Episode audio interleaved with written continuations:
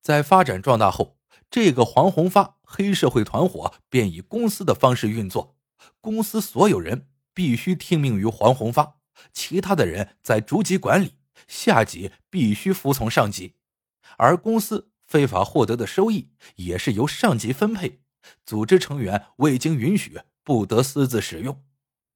除了这些骨干成员以公司的方式管控，黄宏发对于自家养的打手也是进行了严格管理。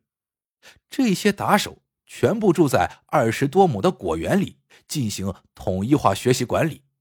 其打手成员需要遵守帮规，不准吸毒，不准借高利贷，定期紧急拉练。为此，黄宏发还请了国外专门搏斗的教练。当然。黄宏发为了让这些打手忠心于他，还为每个人办理社保、提供住宿、配备统一的服装、车辆，笼络人心是黄宏发最厉害的手段。只要你对红发帮做出过贡献，他就能让你衣食无忧。因为黄家的这些打手，黄宏发在昌江是只手遮天，黑白两道通吃。但普通百姓们过的是水深火热、苦不堪言。有些人就算是家人被乱刀砍死，他们也无处伸冤。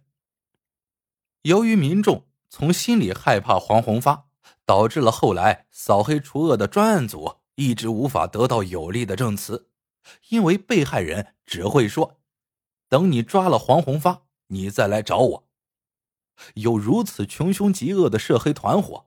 当然少不了利益的输送和保护。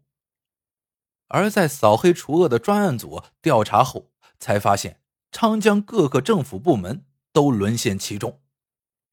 黑暗滋生腐败，被黑云笼罩的昌江，本应该有人维护正义，但他们却被利益蒙住了双眼，为黄宏发等人打开方便之门。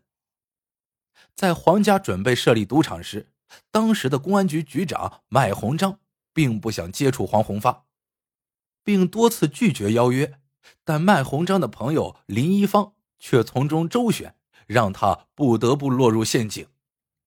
林一方骗麦鸿章说是自己开小赌场，想要麦鸿章行个方便。麦鸿章一开始不同意的，他身为公安局局长，怎么可能知法犯法？但林一方没有放弃。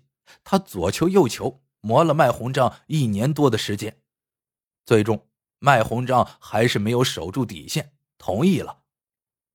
然而，在赌场成立之后，麦鸿章才知道好友是和黄宏发一起开赌场的。这时，麦鸿章已经没有了回头路，而警局从他到最下面的警员，通通都被黄宏发的钱收买了。每个月，黄宏发的赌场大总管谭琼华都会花四十万元现金，将警局从上到下都打点一遍。这三十年间，昌江的三任公安局局长都收受了黄宏发的贿赂，警局变成了黄家私人的警察。黄宏发手下杀人，警方便篡改受害人笔录，并且在受害人家属不愿意私了的情况下强制私了。如同土皇帝的黄宏发越发得意，不仅纵容手下随意杀人，还帮自己手下买官，而他黄家人也用钱买来职位。除了公安局被收拢外，其他部门也被黄宏发笼络了，如检察院、商务部门、市场监督部门、国土部门等等，都是黄宏发的人。在这样庞大的关系网下。昌江县变成了以黑经商、以商养官、以官护黑的完整黑色利益链。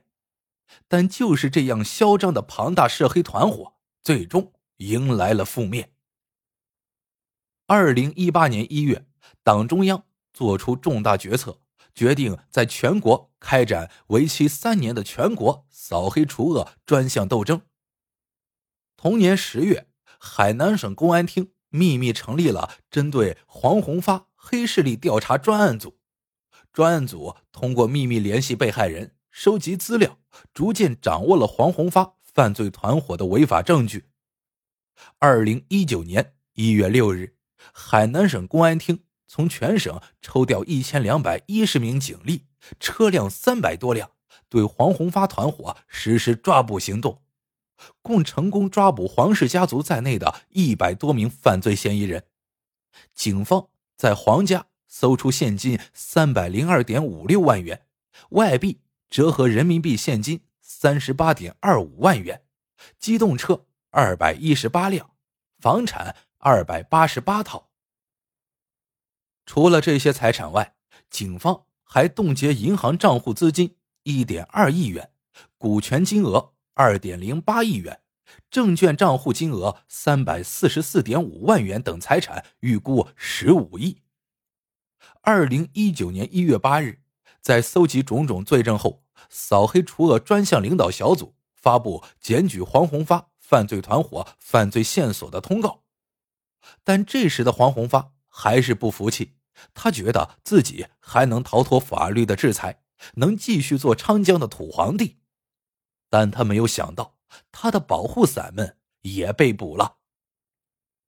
因为黄宏发团伙涉案人数众多，案件复杂，在二零一九年十一月二十二日开庭当天，被分为四个庭，四个法官。同时审理，每天四个庭都会开庭十个多小时，共持续了七天时间来确认黄宏发团伙的罪行。因为黄宏发罪行累累，数罪并罚，法院一审判决黄宏发死刑。但黄宏发表示，他们打架跟自己无关，并且提起上诉。